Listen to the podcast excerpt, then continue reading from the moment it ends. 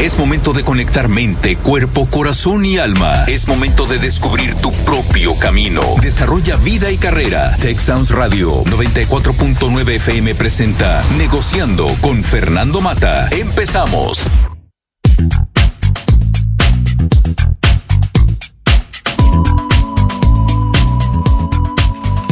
Muy buenas tardes, tengan todos ustedes. Bienvenidos a Negociando. Me acompaña la doctora Elisa Cobas. Elisa, muy buenas tardes, gracias por estar aquí. Muy buenas tardes, Fernando. Un gusto, como siempre. Aprendiendo a soltar para ser más libres y auténticos. La vida realmente está en constante cambio. La única manera de poder recibir cosas nuevas es cuando tenemos nuestras manos vacías. ¿De qué se trata aprender a soltar? Se trata de dejar el miedo, de soltarlo. Se trata de reformular muchas de nuestras creencias, de muchos de nuestros constructos psicológicos, tales como el ego, los sentimientos dañinos, el odio, la ira, el rencor. Hay una parte bien interesante, Lisa, que es, y que a mí en lo personal me cuesta trabajo, aprender a soltar el controlarlo todo. Aprender a soltar aquello que ya no necesitamos. Reformular nuestras creencias. Necesitamos aprender a soltar y no aferrarnos del pasado. Cuestiones que muchas veces son dañinas, Elisa. Así es, Fernando. Fíjate que el tema de hoy, valiosísimo para nuestra audiencia, inclusive, bueno, en lo personal, créeme que me sirve demasiado ese concepto de aprendiendo a soltar para ser libres y auténticos, ¿sí? Lo acabas de expresar tú, la necesidad de tener todo controlado. Es uno de los problemas fuertes que vivimos muchísimo nosotros cuando quieres tener el control de todo en tu casa, en tu empresa, en tus actividades, en tu día a día con la familia. El querer tener siempre la razón, Fernando, en todo lo que uno hace. ¿eh? Y te empeñas y crees que la, la escuchas a la otra persona, pero realmente no le escuchas. Uno cree tener siempre la razón. Y surge una cantidad de, de frustraciones, tristezas y falta de felicidad, donde a veces se, conecta uno con otra persona creyendo que uno tiene la razón y a veces la razón no es única tampoco.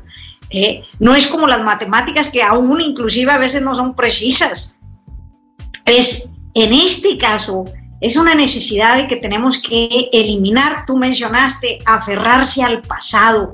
¿Cómo empezar a olvidarte del pasado y realmente vivir el presente sin esas preocupaciones, confiando en uno y como el tema de hoy lo expresa, suelta y agradece por lo que viviste, por lo que pasó, por lo que sucedió, pero suéltalo, déjalo ir.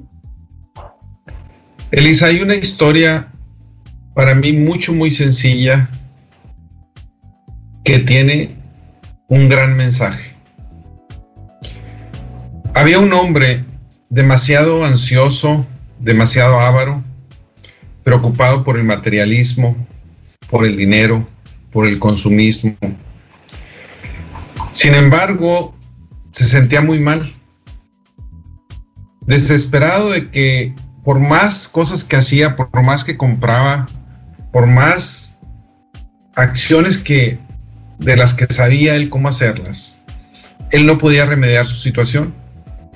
Entonces fue a pedir ayuda a uno de los maestros más sabios de su pueblo, un maestro zen.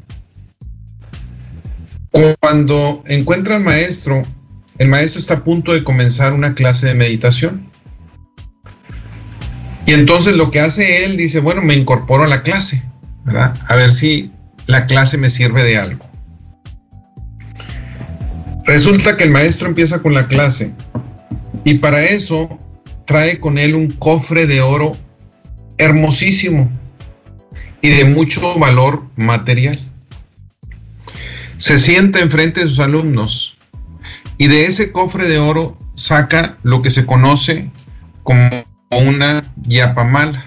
Una yapamala es una especie de rosario de 108 cuentas que sirve para la meditación en el hinduismo, en el budismo y en, otros, en otras filosofías.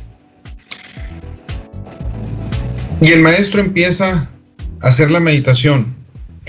Pero esta persona, que era demasiado avaro, no puede concentrarse porque lo único que puede ver es el cofre de oro. Una pieza antigua, hermosísima, de mucho valor. Cuando termina, va con el maestro y le dice, ¿te sirvió la meditación? Y dice, la verdad no, no me pude concentrar. Dice, ¿por qué no te pudiste concentrar? Dice, es que ese cofre antiguo que usted tiene vale muchísimo, ha de valer una fortuna. Y le dice el maestro, la verdad no tengo ni idea. A mí me lo regaló un maestro que a su vez se lo regaló otro maestro y ha pasado de muchas generaciones en generaciones. Y el hombre le dice lo siguiente, es que si yo tuviera ese cofre de oro, todos mis problemas se solucionarían. Sería rico y se me quitarían todos los problemas que yo tengo. El maestro se le queda mirando y dice, ¿estás seguro lo que estás diciendo? Con este cofre, cofre se soluciona toda tu vida, todos tus problemas. Claro que sí. Dice, llévatelo. Pero maestro, ¿cómo? Sí, llévatelo. Pues el alumno sin pensarlo ya dos veces agarra el cofre y se va. Pasa un tiempo y regresa esta persona y le dice el maestro, ¿ya solucionaste todos tus problemas con el cofre que te di? Dice, no, vengo por algo que vale mucho más que eso, algo mucho más valioso. Dice el maestro, ¿y qué es? Vengo por lo que usted hizo, por lo que usted tiene para poder desapegarse de ese cofre. Eso que usted hizo es lo que quiero tener. ¿Cómo le hizo para desapegarse de eso? Y al final de cuentas, eso es soltar, Elisa. Eso es soltar. Es el hecho y es más valioso que todas las cosas materiales que podamos llegar a tener si aprendemos a soltar. Efectivamente, Fernando, con lo que me acabas de expresar, con esa bella historia que cuentas, donde muchas veces nosotros creemos que medimos nuestra felicidad a veces por la riqueza, por esa forma de eh, ese consumismo que hemos llevado en nuestra trayectoria de vida, en la que creemos que el dinero lo es todo y que es lo que genera la felicidad. Fíjate, en este tiempo en el que estamos viviendo de pandemia, ha sido un proceso para muchos de los que estamos en casa y de los que van a sus trabajos, de reflexionar y pensar qué es lo que tengo que soltar para podernos permitir recibir cosas, o recibir afectos, o recibir emociones nuevas y diferentes a las que estábamos acostumbrados. Vuelvo a insistir, era un pensamiento tan profundo de creer que el que más tenía era el que más valía, era el que tenía felicidad, inclusive platicando con mis amistades, con gentes, con grupos, oye, sí que así exactamente lo que acabas de escuchar del, de ese estudiante a su maestro, diciéndole que ese oro era lo que le podría generar, que era lo que él quería en su momento. Así nos pasa en nuestra vida diaria. Es esa eh, decisión muchas veces nuestra de aferrarnos al trabajo, a la situación, a, a, querer hacer y desarrollar y generar, cuando tenemos un mundo de belleza a nuestro alrededor y hemos dejado pasar. He tenido comentarios de mis amistades donde me dicen, nunca había convivido tanto con mi esposo como hasta ahora. Inclusive ahora comemos juntos, jamás en la vida lo habíamos hecho. ¿Mm? Escuchar y le digo, bueno, ¿y qué siente? Dice, pues es una felicidad tremenda la que tenemos. degustamos, platicamos, bromeamos, hemos aprendido a soltar lo que creíamos que no era valioso y nos permitimos recibir. ¿sí? Y quiero mencionar algo aquí, Fernando. El soltar no necesariamente es un sacrificio, ni tampoco es un adiós. Para nosotros deberíamos de pensar es como agradecer por todo lo que hemos aprendido. Y eso va a ser bien importante. ¿Qué tanto hemos aprendido dentro de nuestro trayecto de vida? Todas esas experiencias negativas que hemos tenido, por eso dicen que los viejos van adquiriendo sabiduría comparado con los jóvenes, porque es cuando tú tienes la oportunidad de reflexionar lo que no reflexionaste y pensaste en tu juventud. Así que hay que soltar para permitirnos recibir. Doctora, me gusta lo que mencionas en cuanto a que soltar no es necesariamente un sacrificio. Es un dar gracias por todo lo que hemos aprendido, un dar gracias por lo bueno que estuvo en nuestra vida, incluso, y ahí es lo más duro, por algunas cosas malas en nuestra vida que nos fortalecen, si realmente aprendemos de eso. Una cuestión que para mí es muy importante, necesitamos entender que el renunciar a, algo, a alguien, o como tú decías, un trabajo, etcétera, es parte de la vida, es un proceso en la vida, es algo normal, pero estoy acostumbrado a, o más bien quiero siempre tener éxito, que el renunciar pienso que es dañino, pienso que es malo, cuando a final de cuentas la vida es acerca de decisiones. Y esas decisiones nos ayudan a elegir. Y el elegir significa que vamos a renunciar a algo y vamos a invertir nuestro recurso más valioso, que es el tiempo, en lo que realmente queremos, incluso el esfuerzo. Y es la parte donde el que tiene muchos amos a nadie, a ninguno le sirve bien. ¿Qué quiero decir con esto? Cuando no estoy enfocado en ciertas cosas, mi energía se disipa porque no quiero soltar nada, porque quiero quedar bien con todos, porque creo que renunciar a alguien o no ver más a una persona, pues duele, pues sí duele, es parte del proceso, pero algunas veces es necesario y es necesario dejar ese trabajo y es necesario dejar a ese amigo y es necesario dejar a esa ciudad, algunas veces por el crecimiento personal o por el bien incluso de la familia, aunque duela. Y eso es aprender a soltar doctora? Pues fíjate, sí, Fernando. Muchos de nosotros hemos aprendido a cocolazos, como dicen, con la experiencia, con los golpes que te ha dado la vida, con las formas de hacer cosas. Hace unos días escuchaba una amiga que me dice que está en otro pueblo donde ella jamás imaginó que iba a dejar Monterrey y está tan contenta y feliz en el lugar en el que se encuentra que si no, no quisiera volver a Monterrey.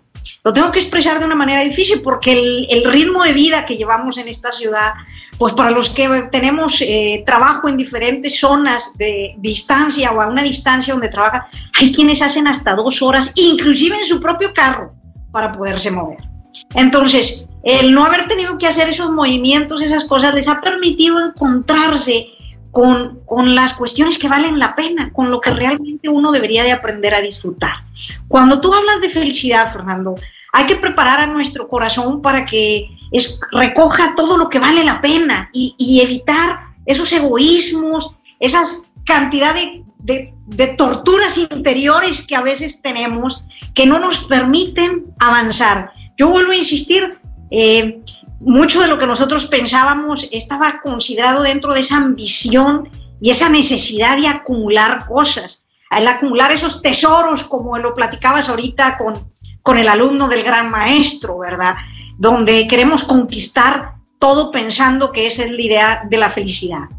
Eh, y lo decimos, voy a ser feliz cuando me vaya de viaje, voy a ser feliz cuando me case, voy a ser feliz cuando me divorcie, voy a ser feliz cuando haga esto, voy a ser feliz con lo que tú quieras. Y la gente lo expresa, ¿verdad? Cuando tenga mi casa, cuando tenga mi carro, cuando tenga trabajo, cuando tienes tantas cosas a tu alrededor, que deberíamos de estar considerando eh, como parte de la esencia de la vida, ¿verdad? Donde las cosas más pequeñas y sencillas son las que marcan la diferencia. Donde esos momentos en el día a día de disfrutar con alguien, aunque sea en el silencio, qué grande y valioso es. Eh, si algo podemos decir que nosotros hemos aprendido mucho es el cómo fortalecer, en mi caso, el, el cómo fortalecer la fe, que, te brinda una felicidad que te debe de inundar y que te debe permitir soltar. Yo, con el respeto del público, tengo que expresarlo así. Aquellas personas que tienen una fe inquebrantable son aquellos que pueden soltar, son aquellos que pueden darle a la gente un gran valor. Entonces hay mucho que por hacer, hay mucho que considerar y la fe mueve montañas. Entonces, esa necesidad la tendremos que modificar a través de, una, de ese valor tan grande que te da la gente con la fe. Ya no puedo seguir, pero.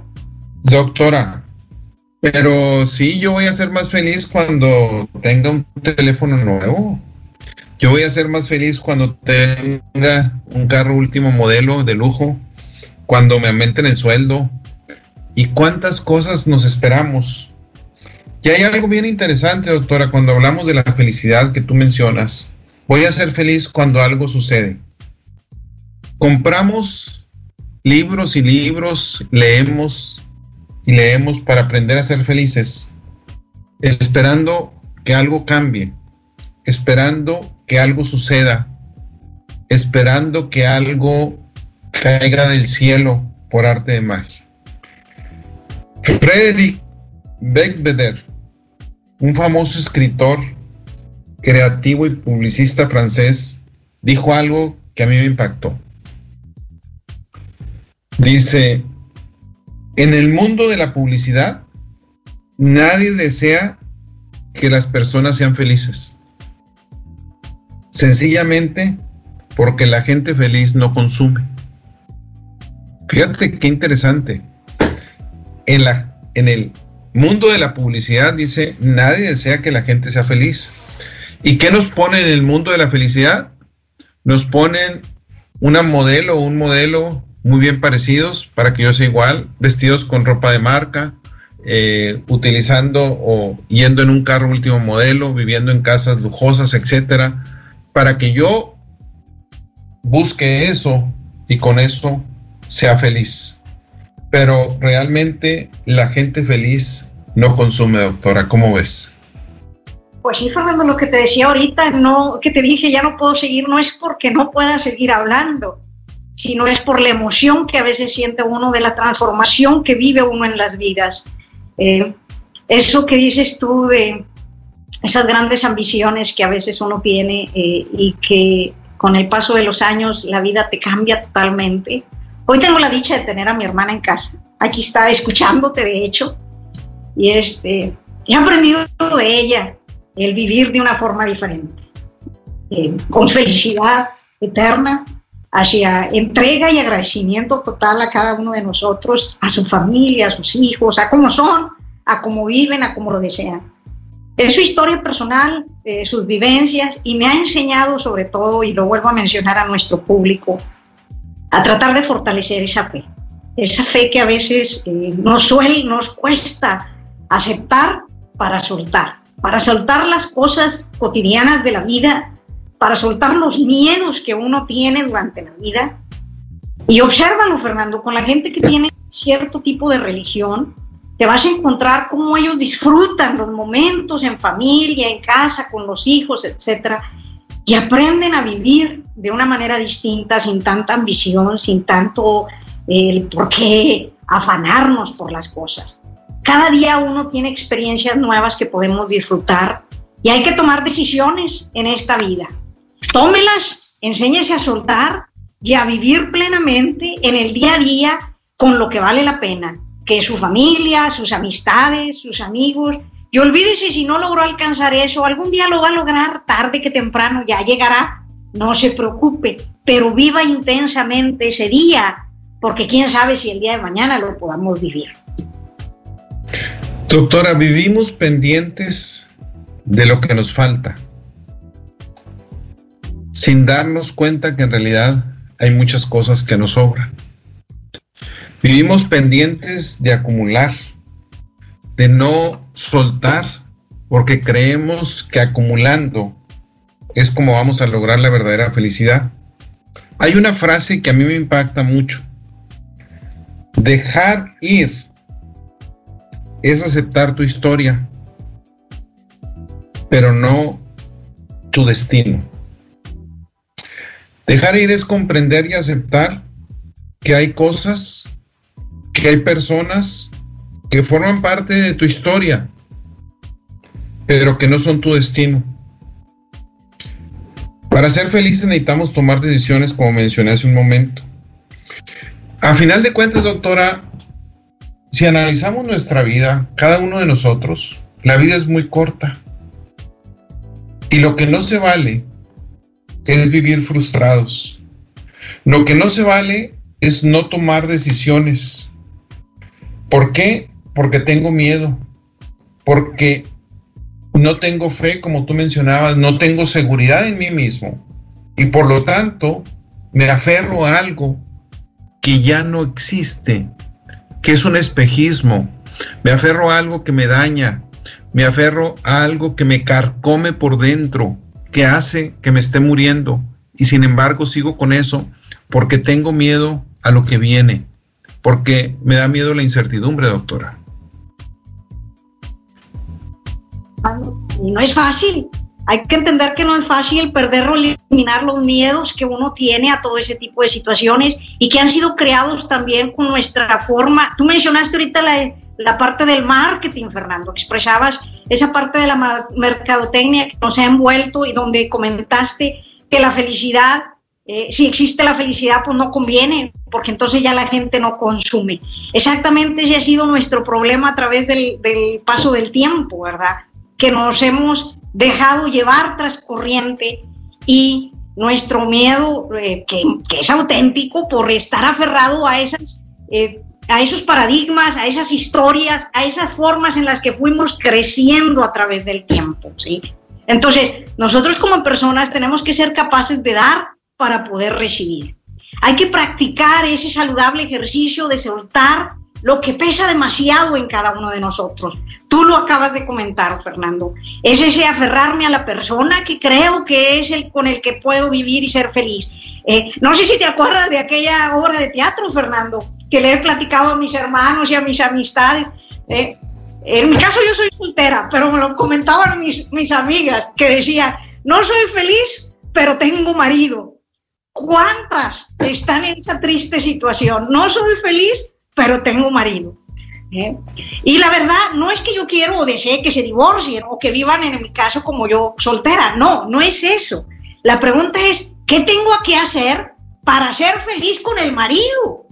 ¿Eh? Y no esperando que el marido cambie, porque no va a cambiar y nadie va a cambiar, pero sí puede uno transformarse, puede uno empezar a amarse primero a uno mismo, apoyarse en uno mismo y entonces ahora sí una vez que aprendes a amarte a ti y sueltas todas aquellas cosas que te han, tú lo expresaste, los rencores, lo que te corroe, lo que, te, lo que traes por dentro, las, los, los tormentos que te haces en el día a día del futuro de lo que crees que va a pasar, porque el cuate llegó tarde, porque el trabajo, por lo que tú quieras, ¿sí?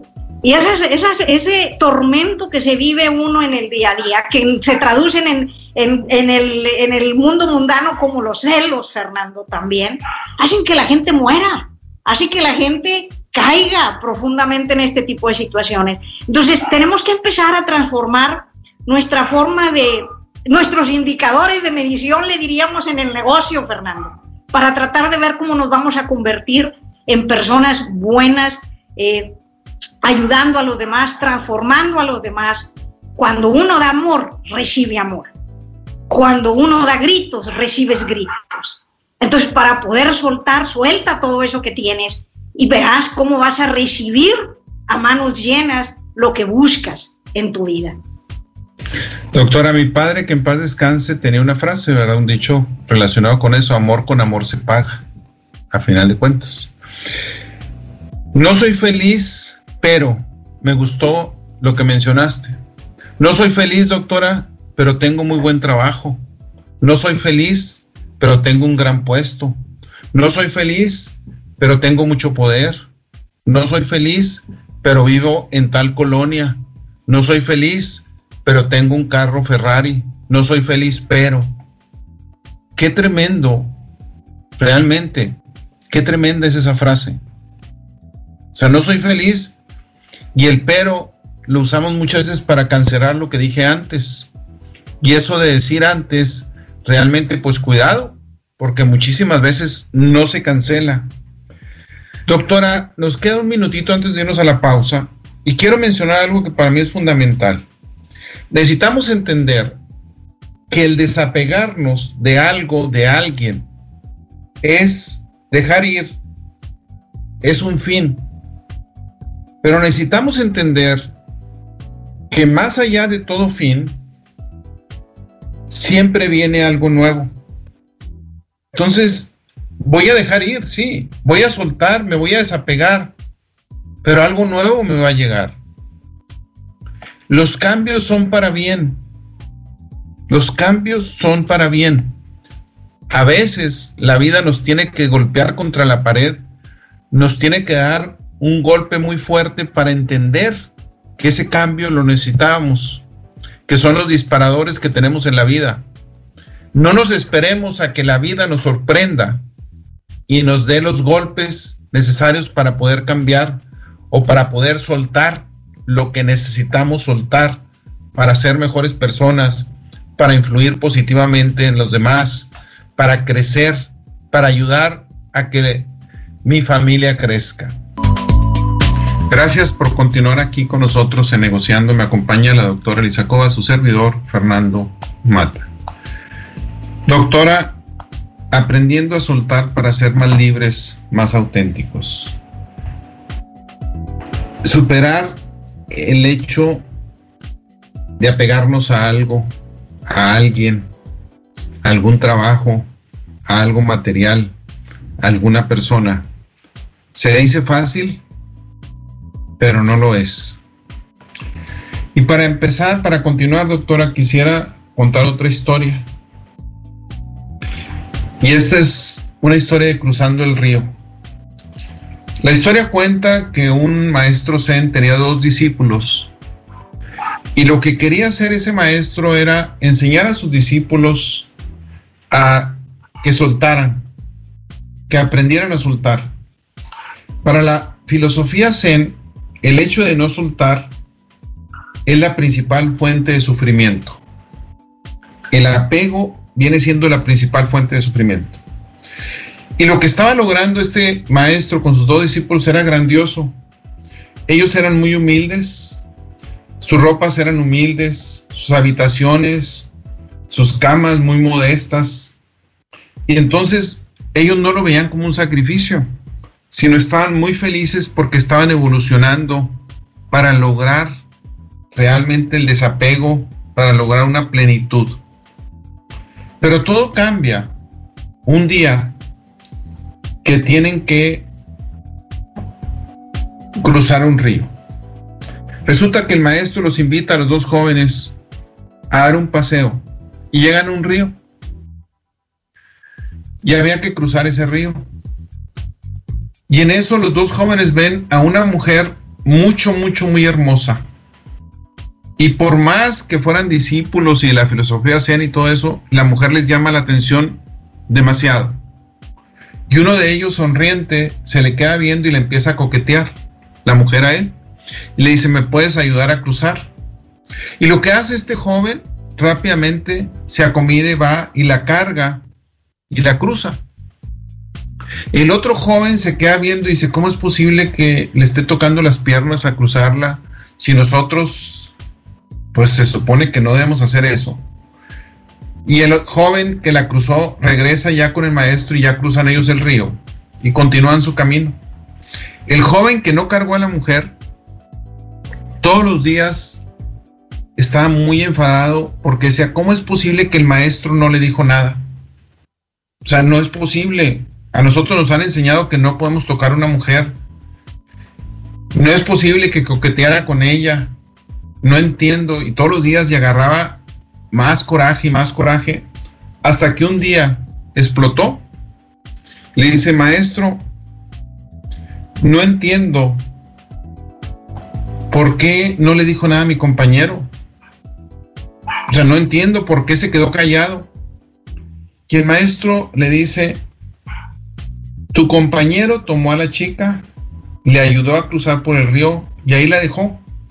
En cambio, tú no has podido desprenderte ni de tu compañero, ni de la chica, ni del río.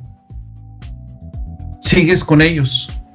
Y esa es una gran historia de que las cosas hay que dejarlas ir, los pensamientos hay que dejarlos ir. Y es una cuestión bien importante, porque muchas veces pensamos que ya solté las cosas, porque ya no lo tengo lo material, que ya solté a la persona porque ya no estoy con ella, pero mis pensamientos y mi energía está enfocado en esa cosa o en esas personas. Y de todos modos mm, estoy sufriendo a final de cuentas, doctora. Sigo con Calimán, Fernando, el que domina la mente lo domina todo. Eh, eso es algo que tendremos que aprender en este mundo, a dominar nuestra mente. Porque lo que acabas de expresar eh, precisamente con esta persona, en ese proceso de haberse cargado él hasta el final, el, el ir cargando esa carga tan pesada que traía en sus hombros de querer expresar en lo mal que se había visto su compañero, pues es cuando nosotros somos muy rígidos y esa rigidez en forma equivocada nos da a veces la sensación de control, de poder.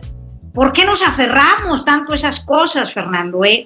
Y los principales motivos están en una cosa número uno, el miedo al cambio y a lo desconocido, que creemos que puede ser muy negativo o difícil de manejar en un momento dado. Eh, no queremos perder algo que, nos gusta, Fernando. Es otra de las cosas por la que nos aferramos a tantas cosas y en ocasiones que nos causa placer, ¿verdad? No queremos dejar eso que te gusta por el placer que sientes. La rigidez que te acabo de expresar ahorita en forma equivocada de parte de nosotros para sentir ese control y ese poder. Un sentimiento de apego exagerado y negativo proveniente de probablemente desde que nacimos, lo de bebé, ¿verdad? Que todo lo queremos hacer apegados a ciertas situaciones, ¿verdad? Todo eso nos hace aferrarnos a cosas y la autoestima, Fernando, a veces nuestra autoestima nos inmoviliza, eh, aún ante las cosas eh, negativas, ¿verdad? Aquí hay que tratar de ver cómo vamos a crecer cómo vamos a modificar y a mí me gustaría que al rato mencionemos algunos puntos de aprender a soltar. Tenemos que aprender a soltar, porque hemos platicado de que debemos de soltar, pero ¿cómo aprende uno a soltar? Porque no está tan fácil hacerlo. Así es, doctora. Fíjate que ahorita en lo que yo he mencionado y tú has mencionado, hemos hablado de, de aprender a soltar una relación, eh, pensamientos negativos, pero también hay cuestiones muy interesantes como aprender a soltar los malos hábitos, las adicciones, eh, la imagen que tenemos de nosotros mismos muchas veces con baja autoestima.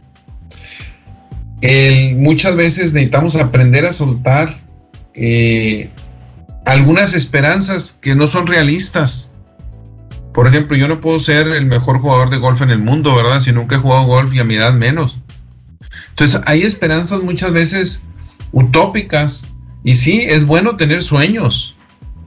Es bueno querer lograr cosas, pero también con los pies en la tierra y con la mirada al cielo. con los pies en la tierra significa aquello que sí es posible lograr. Entonces, muchas veces nos aferramos a cuestiones, a una relación que hemos mencionado mucho, nos aferramos incluso a emociones negativas, porque de alguna manera esas emociones negativas me hacen sentir que estoy vivo, me hace sentir que la otra persona me quiere, aunque por dentro esté sufriendo, pero al menos no le soy indiferente. Y son de las cosas que muchas veces nosotros mismos nos estamos dañando, nos estamos poniendo la soga al cuello, desafortunadamente, doctora. Fernando, así es. Y, las cosas que vamos a tener que aprender es primero a ser bien honestos con nosotros mismos, Fernando, de nuestras emociones, de nuestras cosas que nos están afectando. Eh, analizarse cada uno de nosotros siendo bien honesto de esas emociones que nos afectan y ver cuáles son las causas. ¿Por qué me siento triste?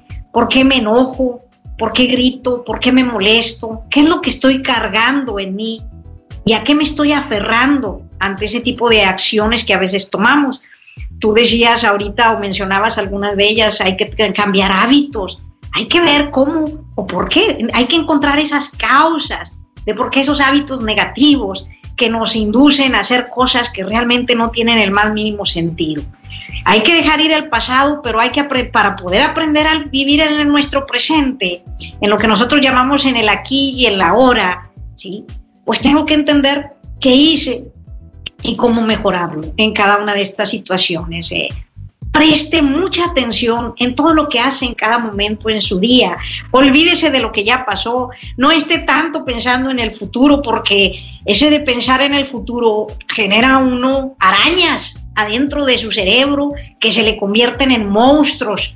De todo lo que se imagina uno que puede suceder. E inclusive creo que te puedo decir, Fernando, que ese pánico que a veces agarra uno ante las, cuando uno se empieza a proyectar hacia el futuro, que creo que hay gente que inclusive le puede dar hasta un ataque al corazón de, esos nervios y tensiones por estar pensando en lo que en la realidad no existe.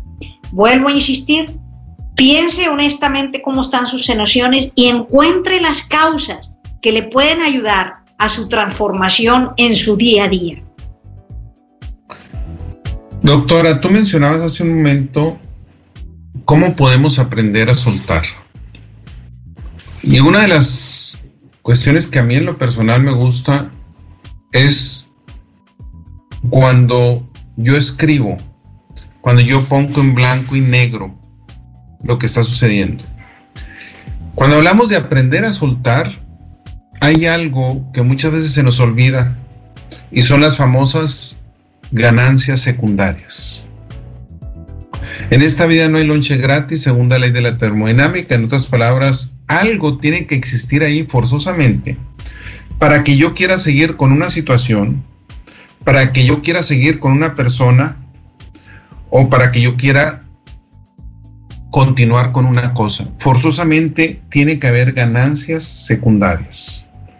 Y lo más difícil es enfrentarme a mí mismo y reconocer cuáles son esas ganancias secundarias. Porque muchas veces tenemos las falsas creencias, las falsas posiciones de que estamos en lo correcto. Incluso muchas veces las ganancias secundarias no son ciertas. Existen en nuestra mente. Si no dejo a esta persona, eh, voy a ganar esto y no es cierto. No gano nada y lo único que es que me daño. Si no suelto el trabajo que tengo, eh, pues voy a seguir, tengo un ingreso constante, eh, voy a estar bien, etcétera. Y no es cierto. Cada vez estoy peor y nada me garantiza que el día de mañana voy a continuar en ese trabajo. Y no me he dado la oportunidad de buscar otro porque tengo miedo a soltar ese trabajo que tengo porque tengo miedo a soltar esa tablita. Es una tablita de salvación. Cuando a lo mejor al lado está una lancha o está un transatlántico esperándome a que me vaya en él, pero no, tengo miedo a soltar mi tablita. Y esa es una de las cosas más fuertes, doctora. Las ganancias secundarias necesito confrontarlas, necesito escribirlas y necesito realmente no autoengañarme sobre todo. Definitivamente, Fernando, una de las mejores formas de hacer todo esto es escriba lo que siente. ¿Cuántas veces se ha sentido uno tan tranquilo una vez de que escribes algo y lo guardas ahí en un cajón o lo dejas en algún archivo en tu computadora, pero te deshogaste, lo soltaste, lo aventaste? ¿sí? Es una forma de soltar, es una forma de eliminar esos enojos, esas tristezas, esas confusiones, esas depresiones ¿eh?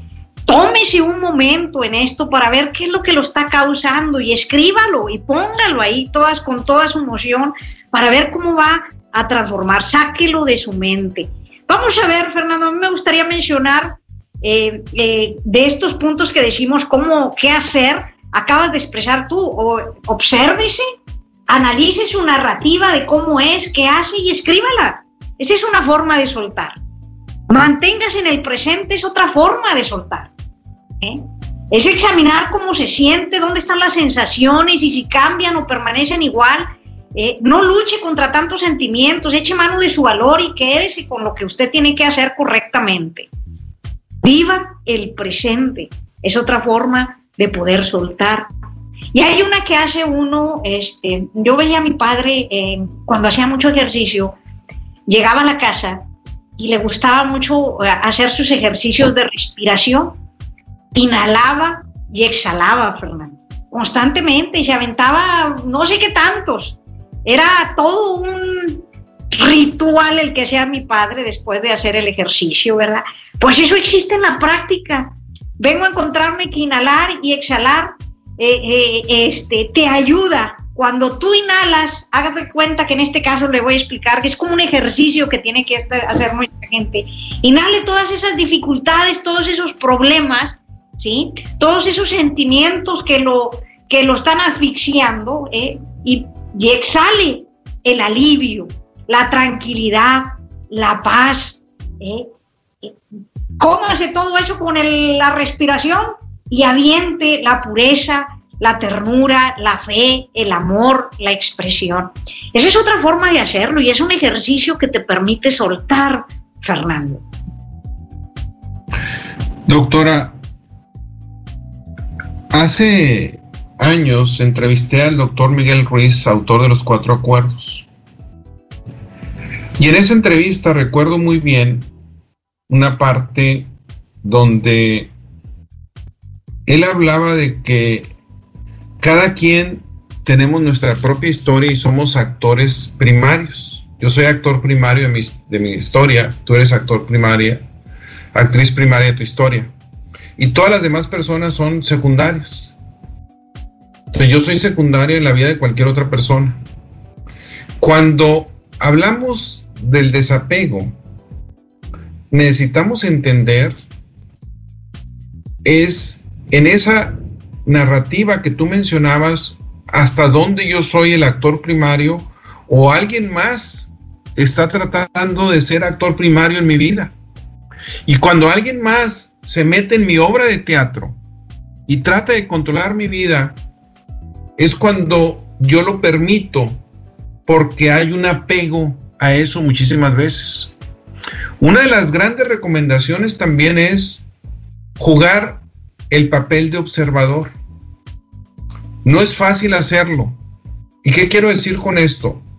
Me salgo de mi obra de teatro y voy y me siento en una butaca del teatro para observar mi vida y tratar de ser lo más objetivo que yo pueda ser.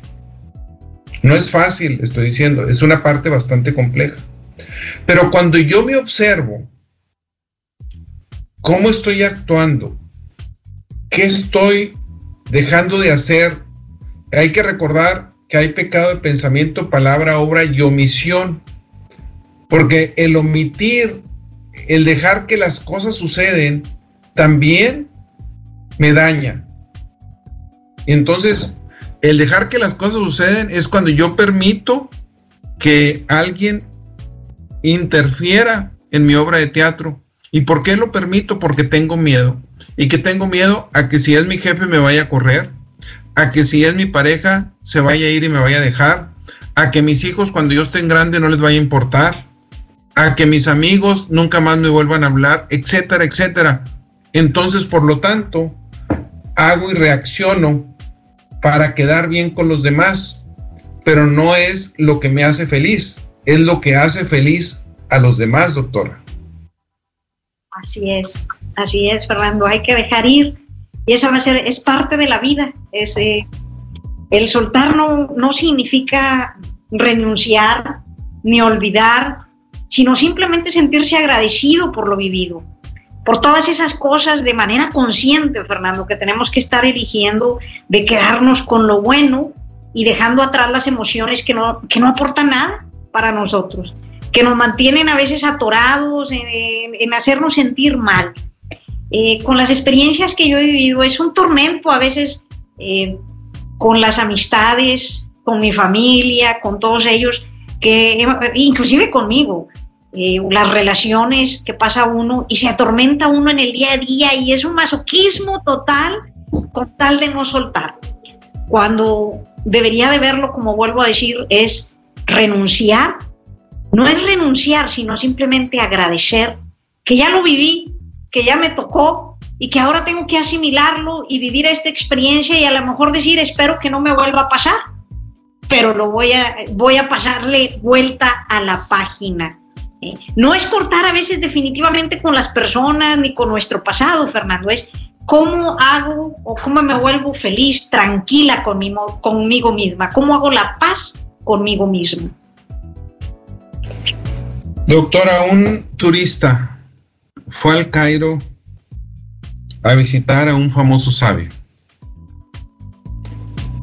El turista se sorprende muchísimo al ver que el sabio vivía en un cuarto muy simple, con muchos libros, pero las únicas piezas, los únicos muebles que tenía era una cama, una mesa y unas sillas.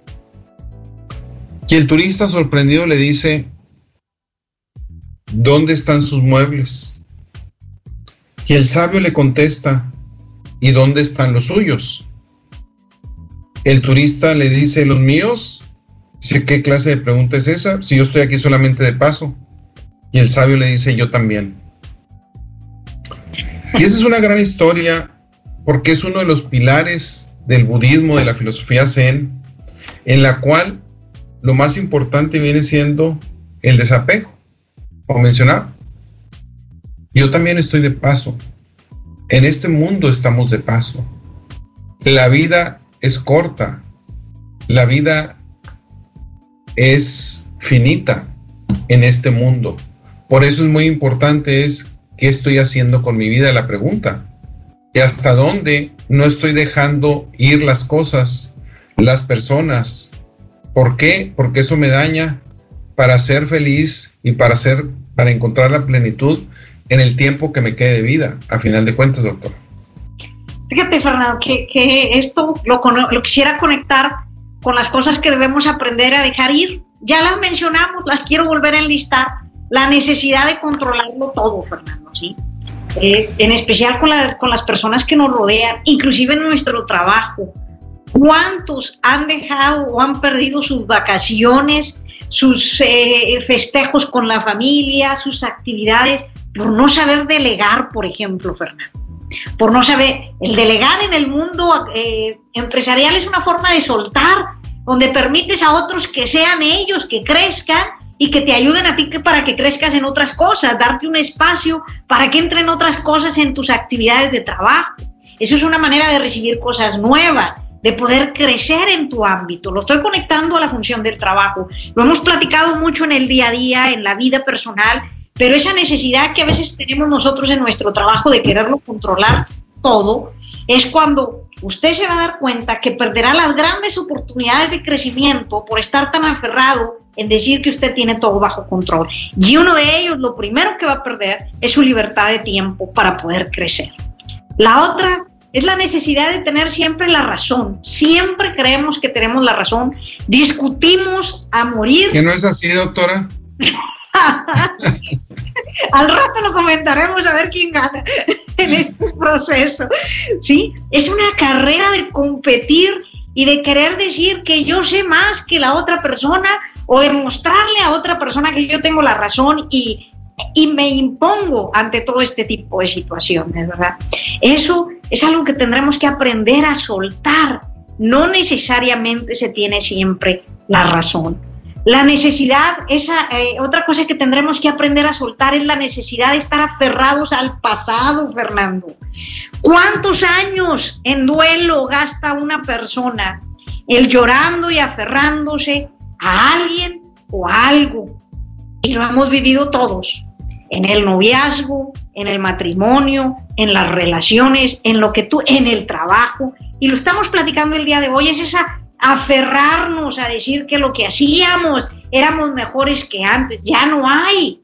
Como me dice, o, u otras ocasiones a veces, si yo lo hubiera hecho así, es otra cosa que también tendremos que el hubiera no existe.